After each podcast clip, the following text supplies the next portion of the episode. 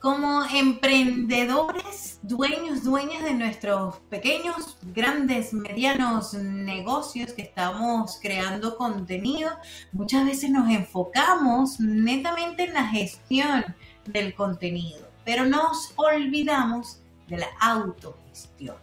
Si tú dentro de tus tareas de marketing, incluida pues la creación de contenido para redes sociales, empiezas a sosiego, em, te genera en estrés ciertos aspectos de, de lo que es crear contenido, pues quédate aquí con nosotros hasta el final de este episodio, porque vamos a estar hablando con el coach de la risa, Humberto Segura, acerca de lo que es, pues, contenido consciente. Esto es Rock and Social Media. Adelante. Porque no es solo publicar en redes se trata de hacerlo con actitud y personalidad. Esto es Rock and Social Media.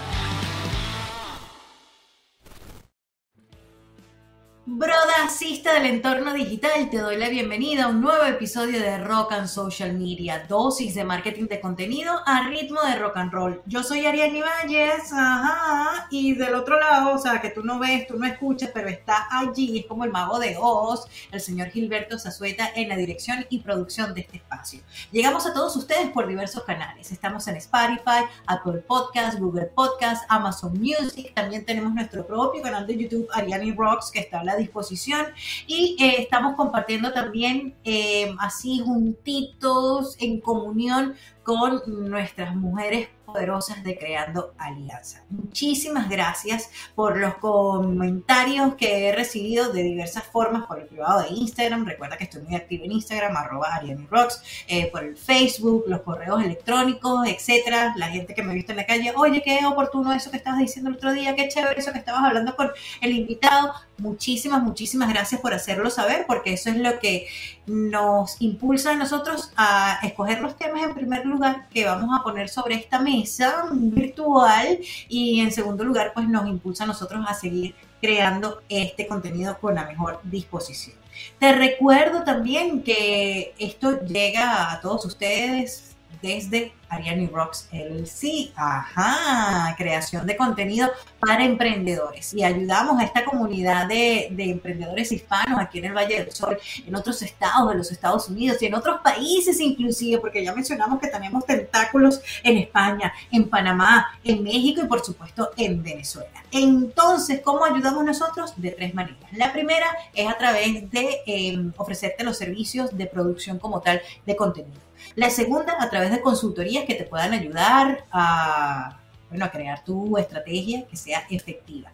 Y la tercera manera, pues a través de los cursos y entrenamientos que ofrecemos. Y también tenemos una comunidad que cada vez se fortalece y que es súper creativa, súper inventora y bueno, nos tiene así como que a, a, Gilberto y a mí pensando, bueno, ¿y ahora qué más le vamos a dar a esta gente? ¿Qué más le vamos a enseñar? Creando espacios de encuentro virtual como presencial aquí en el Valle del Sol, en Phoenix, Arizona. Hablando de los entrenamientos, mm, bueno, que, que no te llegue por otro lado, por mí directamente ya en septiembre comenzamos una nueva cohorte de comunicación poderosa para vender en redes sociales, un programa premium de entrenamiento. Son tres meses donde vas a estar adquiriendo herramientas de todo. Se está actualizando constantemente, tanto que ahora viene con multiversiones. Sí, si Spider-Man tiene su multiverso, ¿por qué nosotros no? ¿Por qué nosotros no? Entonces tenemos también eh, comunicación poderosa que se viene en multiversiones que se pueden ajustar a tus necesidades, a tu manera de aprender y a lo que estás buscando en función de esto de, adquirir pues herramientas y pulir habilidades para lo que es la creación de contenido en nombre de tu marca. Habiéndote dicho todo esto, pues vamos a entrar en materia y quiero pues presentar a mi invitado en este episodio que de la segunda temporada, mmm, ya van como 15, ¿verdad?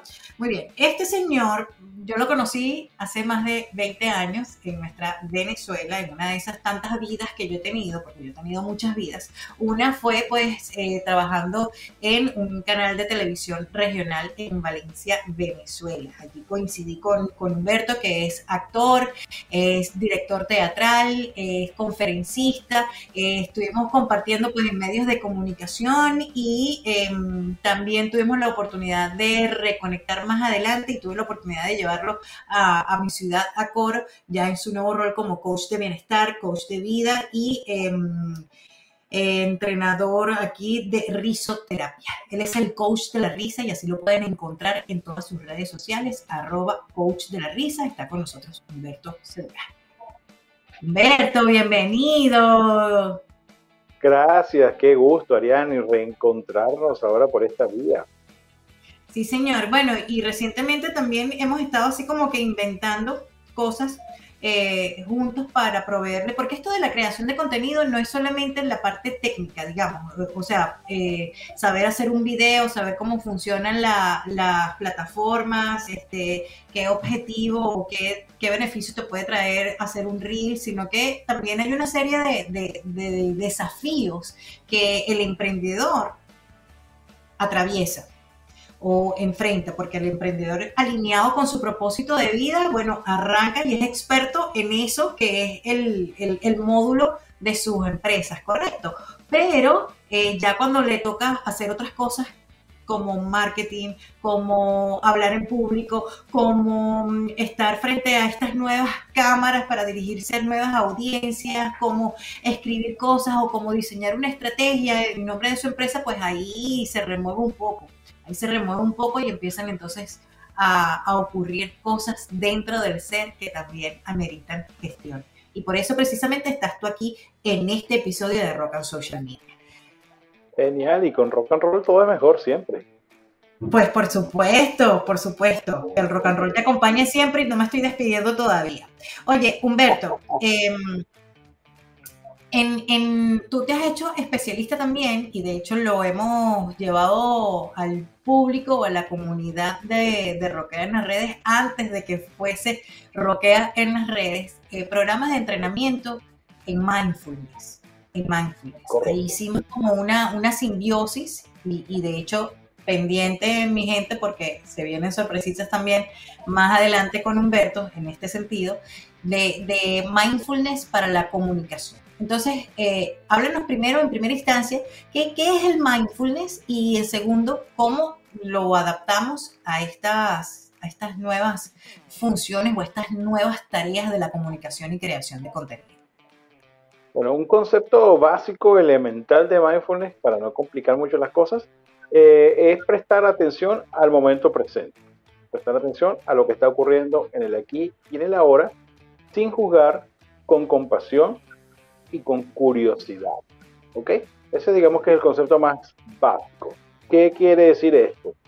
A ver, eh, todos hemos tenido la experiencia en algún momento de hacer cosas sin darnos cuenta que la estamos haciendo, lo que llamamos en automático. Eh, les cuento una historia rápida. Yo un día eh, siempre llevo a mi hija al colegio, el mismo camino, la misma hora, la misma vía, siempre, todos los días.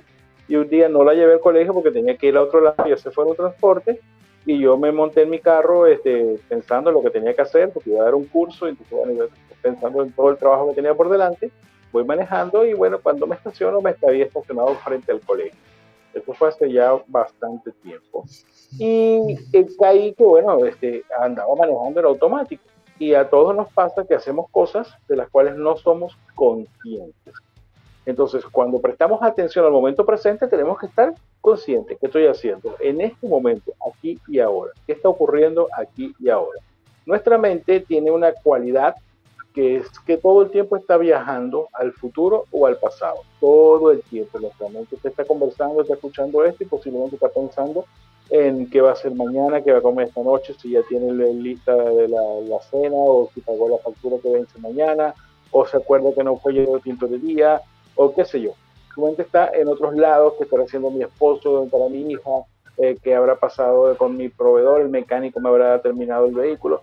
Entonces todo el tiempo nuestra mente está constantemente fuera del momento presente. Es muy difícil que estemos verdaderamente en el presente, a menos que estemos abstraídos o embuidos en una actividad. Estamos haciendo algo de manera consciente.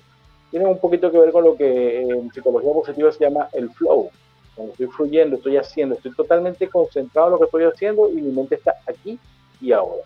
¿Y cómo esto se relaciona con la comunicación? Bueno, de muchísimas formas, pero principalmente cuando estamos escuchando a alguien, ¿estamos realmente escuchando a ese alguien o nuestra mente está en otra parte? Cuando estamos expresando una idea, estamos conscientes de cómo la persona nos está escuchando, estamos conscientes de que estamos expresando la idea de una manera que nos pueden escuchar.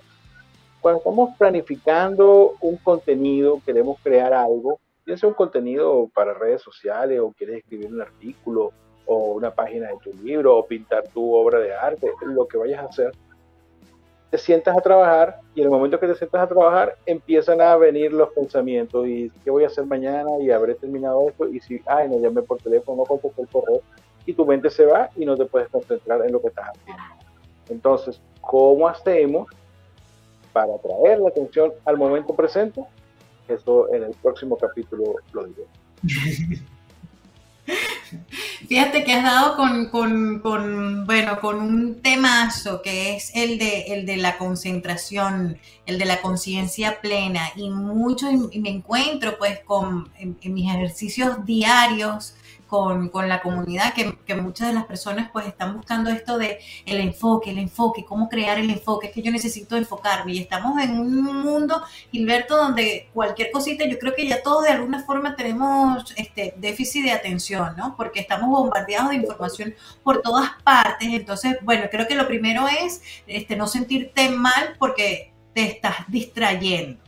Eh, en primera instancia, tú hablaste de la compasión y hay que Exactamente, esa es la parte de la compasión, tener compasión y empezando por casa, ¿no? Yo soy un ser humano como todos y como todos los seres humanos mi mente funciona de la misma forma y estoy sometido, como tú bien, muy bien dijiste, a ese bombardeo de información, de estímulos, de mensajes, de llamadas de atención, que bueno, hoy en día se estudia, hay unos estudios que dicen que tenemos menos de 6 segundos de atención, de mantener la atención, capacidad de mantener nuestra atención si tú empiezas un mensaje, posiblemente a los seis segundos, ya la persona que está, lo está recibiendo, su mente está en otro lado.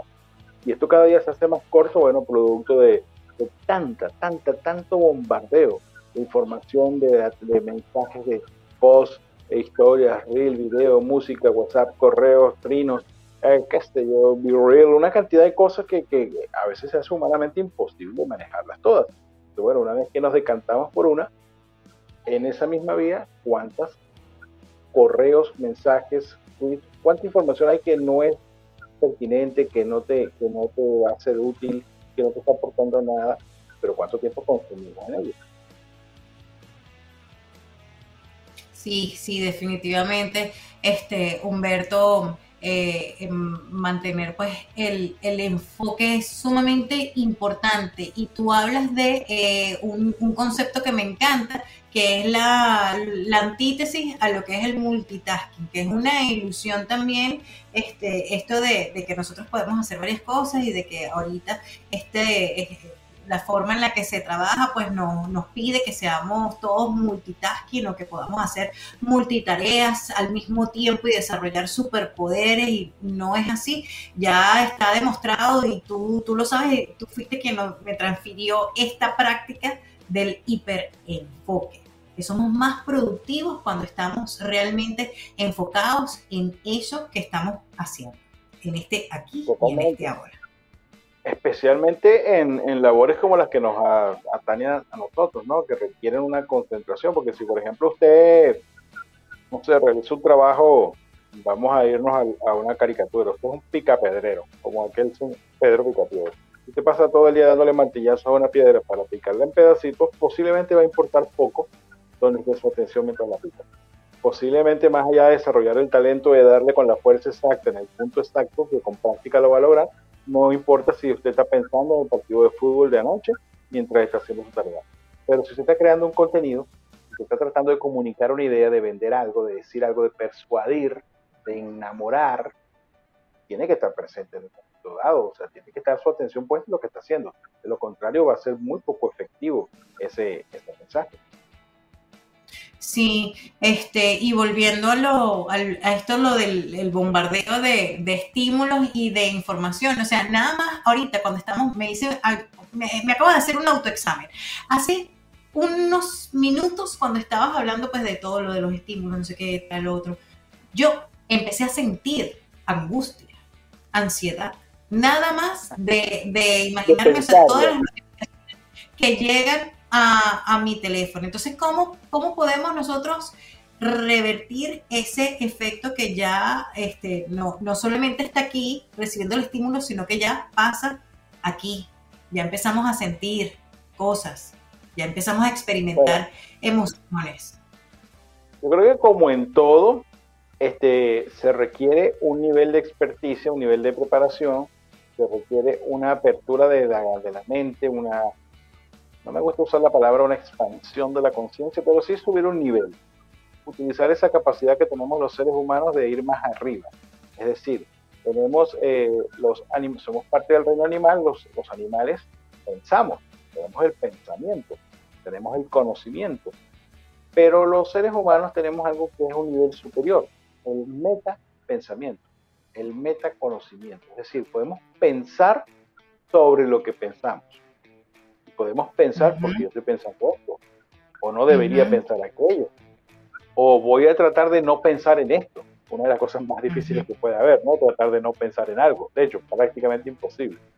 Entonces, esa, ese nivel de conciencia que está encima del pensamiento nos lleva a darnos cuenta de qué estamos haciendo.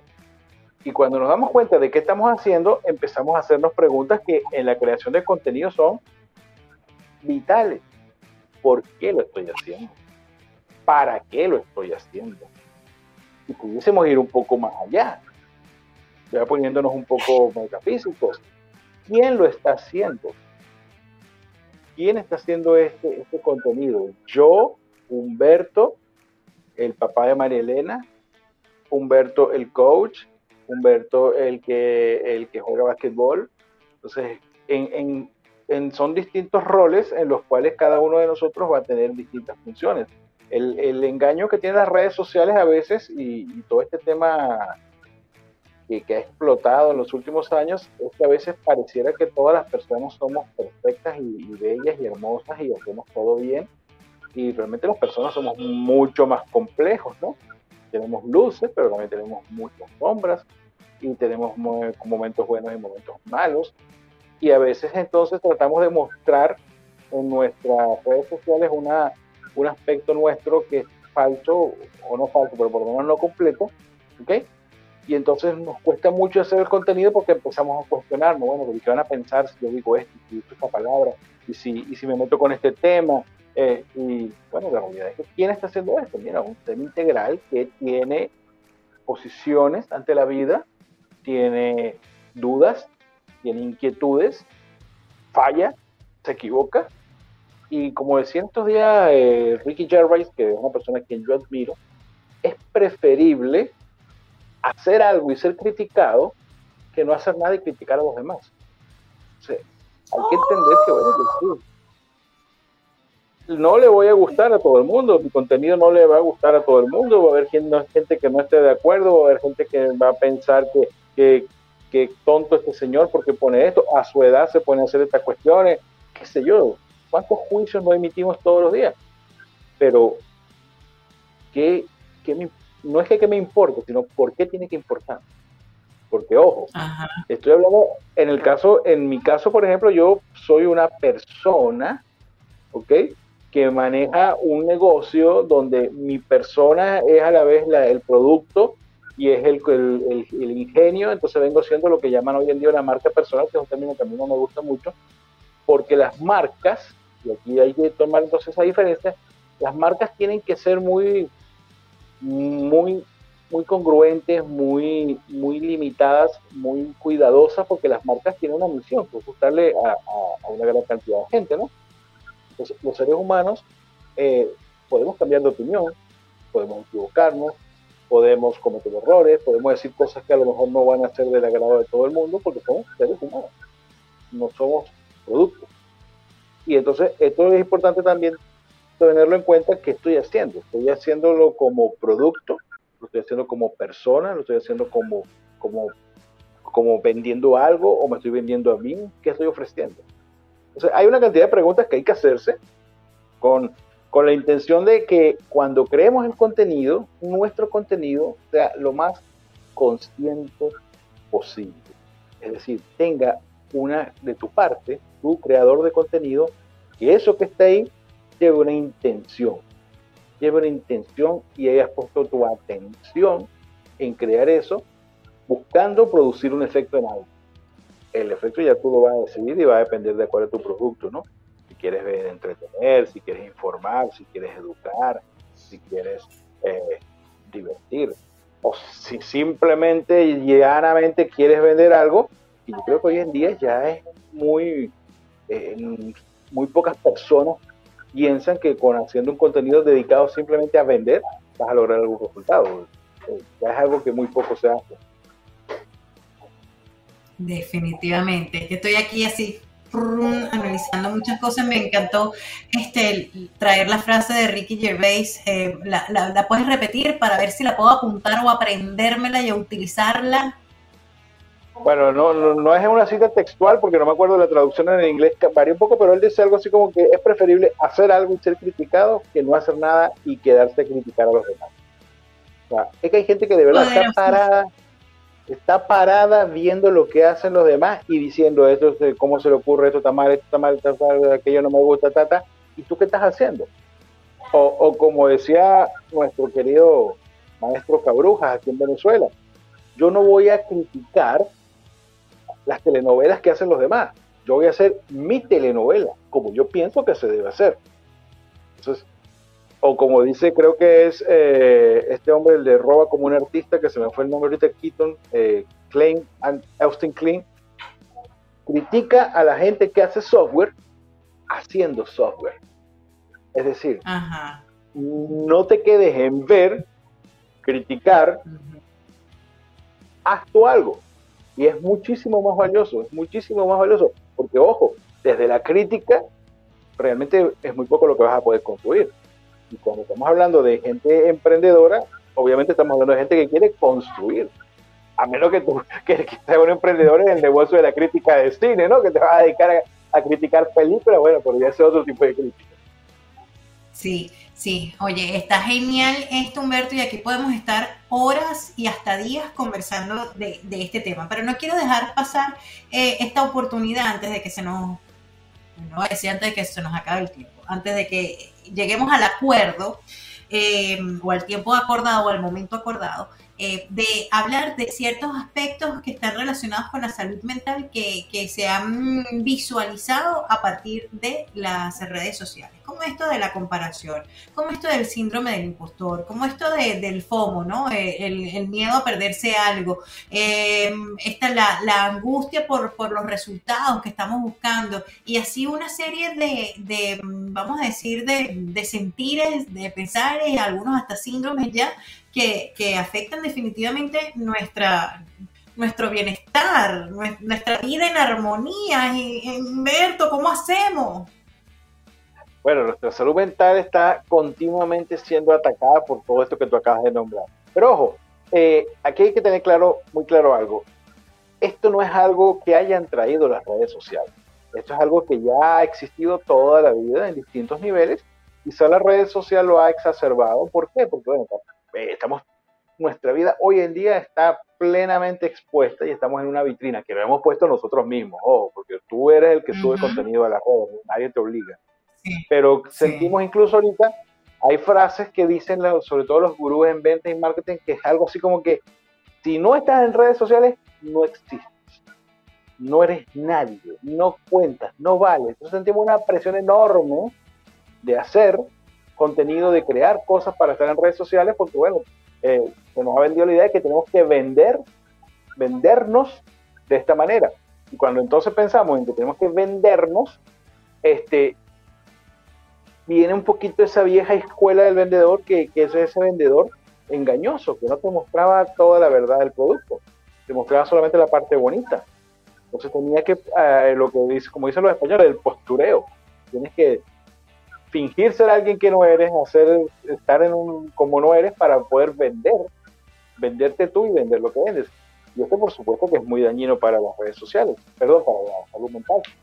Y, tiene un origen que es más o menos el mismo origen que tienen eh, la, ansiedad, la angustia y que trabajamos con mindfulness, que es lo siguiente. Nuestro cerebro y atención con esto. Nuestro cerebro, el órgano, alberga lo que llamamos nuestra mente, que son ese cúmulo de pensamientos e ideas que están ahí, juicios, creencias, ¿ok?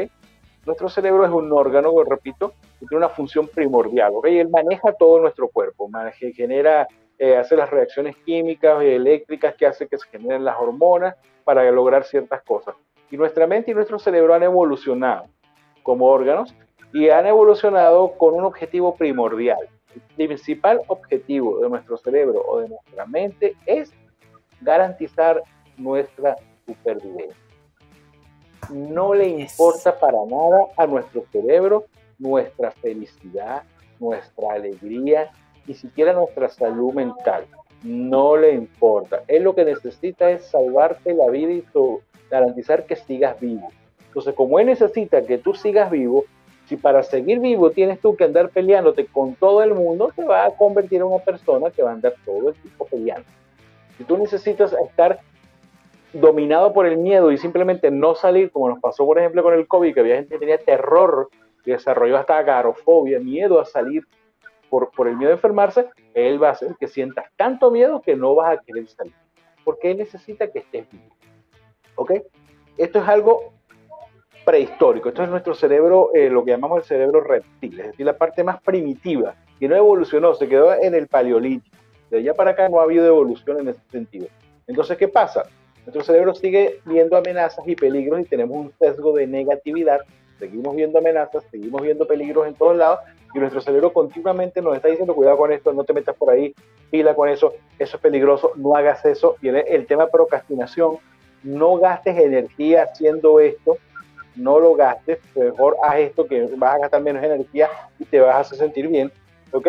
Porque para mantener este, para garantizar nuestra supervivencia, nuestro cerebro hace varias cosas. Una de ellas es ahorrar energía, toda la energía posible. No vas a hacer cosas que no le vas a ver sentido, no le vas a ver fruto, porque ¿para qué? No tiene sentido. Y una, una, un aspecto de la vida que era vital en, en esa época, todavía sigue siendo, pero ya no al mismo, en el mismo nivel, que es los seres humanos somos seres sociales. Los seres humanos no nacimos para estar solos nos creamos en grupos, en grupos, familias, léase, y tenemos que permanecer todo el tiempo en grupos. Tú tienes que sentir, tienes que pertenecer a un grupo para garantizar tu supervivencia. Si una persona se queda sola en la selva, se lo come. Necesitas un grupo, necesitas alguien que te proteja, que te cuide, que te ayude a lograr las cosas. Y nuestro cerebro se educó, se entrenó para hacer lo que tenga que hacer para ser aceptado en el grupo porque si el grupo te excluye, te mueres. Entonces, esa ansiedad social o esa fobia que sentimos, ese síndrome del impostor que tú acabas de nombrar y otras cosas parecidas, no son más que miedo a no ser aceptado por el grupo, a ser excluido, a ser relegado, el, el renegado, el que nadie quiere. ¿Y cómo me voy a sentir? Porque mi cerebro ve eso como una de las amenazas más profundas, más duras que hay contra nuestra supervivencia. Si nadie me quiere, me voy a morir. Y esto es una necesidad, continuamente los seres humanos tenemos necesidad de cariño, de contacto social, de caricias. Tanto es así que uno de los postulados de, del, del, del AT, de la análisis transaccional, es que los seres humanos necesitamos caricias, también lo dice en la gestal, tanto así que si no recibimos las caricias positivas, hacemos lo que sea para recibir, aunque sea, la caricia negativa. Entonces, si yo siento que no llamo, la, no llamo suficiente la atención de mis padres siendo un buen niño, me porto mal. Así de fácil. Soy un niño mal criado porque necesito que me presten atención. Y esto se ha exacerbado en las redes sociales hoy porque ahora vivimos constantemente necesitando atención. Entonces, si yo subo un contenido y nadie lo ve y nadie me da like es porque ya no me quiere, entonces la gente no me está escuchando, estoy solo en este mundo, ya nadie me va a comprar y viene todo ese miedo y toda esa angustia y ese estrés por algo que, bueno, que en el fondo... Que ni siquiera estamos controlando nosotros. Por supuesto, no es imposible controlar nosotros, pero que en el fondo si, te, si somos crudos, eh, no es tan grave. No es tan grave. porque, sí, no, pasa nada. Quiere decir que no pasa nada, que, tuviste un mal post, un, un post al que no le fue bien, que no obtuvo los likes que continuamente tú obtienes o que la, gente no compartió tu idea. Es parte del proceso. no todo lo que yo digo va a gustar. Es como cuando hacemos una, los que hacemos chistes, hacemos rutinas de comedia, tienes que escribir mil chistes para quedarte con 100 o con 10, porque va a haber 999 que no sirven. Entonces de cada 100 vas a agarrar uno. Igualmente la producción de contenido eh, aplica lo mismo. No todo lo que escribas te va a gustar, no todo te va a gustar a todo el mundo. Y volvemos al punto. Y es, todo lo que hagamos tiene que ser con un por qué y para qué. ¿Por qué y para qué? Eso. Y es este allí entonces donde está la conciencia. Correcto. Y de ahí deriva un mm. para quién. ¿Para quién? ¿Para quién es este contenido? ¿Quién va, ¿A quién va dirigido este mensaje?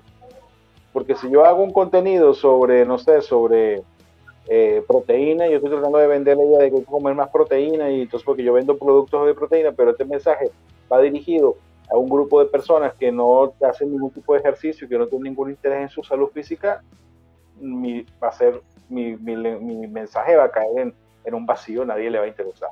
O sea, ¿a quién le hablo? ¿Por qué le hablo? ¿Para qué le hablo? Eso, buenísimo, buenísimo, Humberto, muchísimas gracias. Creo que definitivamente nos quedamos con las ganas de conversar mucho más y de ahondar en este tema que enlaza pues lo que es este, la conciencia con la creación de contenido y sobre todo la gestión, eh, nuestra gestión emocional a la hora de, de, asumir esta, esta labor de crear el contenido que va a representar pues a nuestros emprendimientos. Eh, ya estás comprometido para una segunda parte, definitivamente, porque hay mucha tele en este tema. Por lo pronto, es simplemente a la hora, usted que está escuchando esto, a la hora de crear su contenido, hacerse las preguntas que Humberto nos acaba de mencionar. ¿Para qué lo estoy haciendo? ¿Para quién lo estoy haciendo? ¿Y desde dónde lo estoy haciendo? Inclusive esta, la, la agrego yo y aquí hacemos el combo. Gracias Humberto por esta conexión. Muchísimas gracias a ustedes que nos están escuchando por las diversas vías, por Spotify, Apple Podcasts, Google Podcasts, mm, Puki Podcast, Puki Puki Puki, Puki Puki, Amazon Music. Eh, estamos también en nuestro canal de YouTube y por supuesto así en conexión con, con las mujeres poderosas de Creando Alianzas. Gilberto Zazueta, que ahora te Gilberto Zazueta está en la dirección y producción de este espacio. Yo soy Ariane Valles y como siempre me despido. Que el rock and roll te acompañe siempre. Yeah. Porque no es solo publicar en redes, se trata de hacerlo con actitud y personalidad. Esto es Rock and Social Media.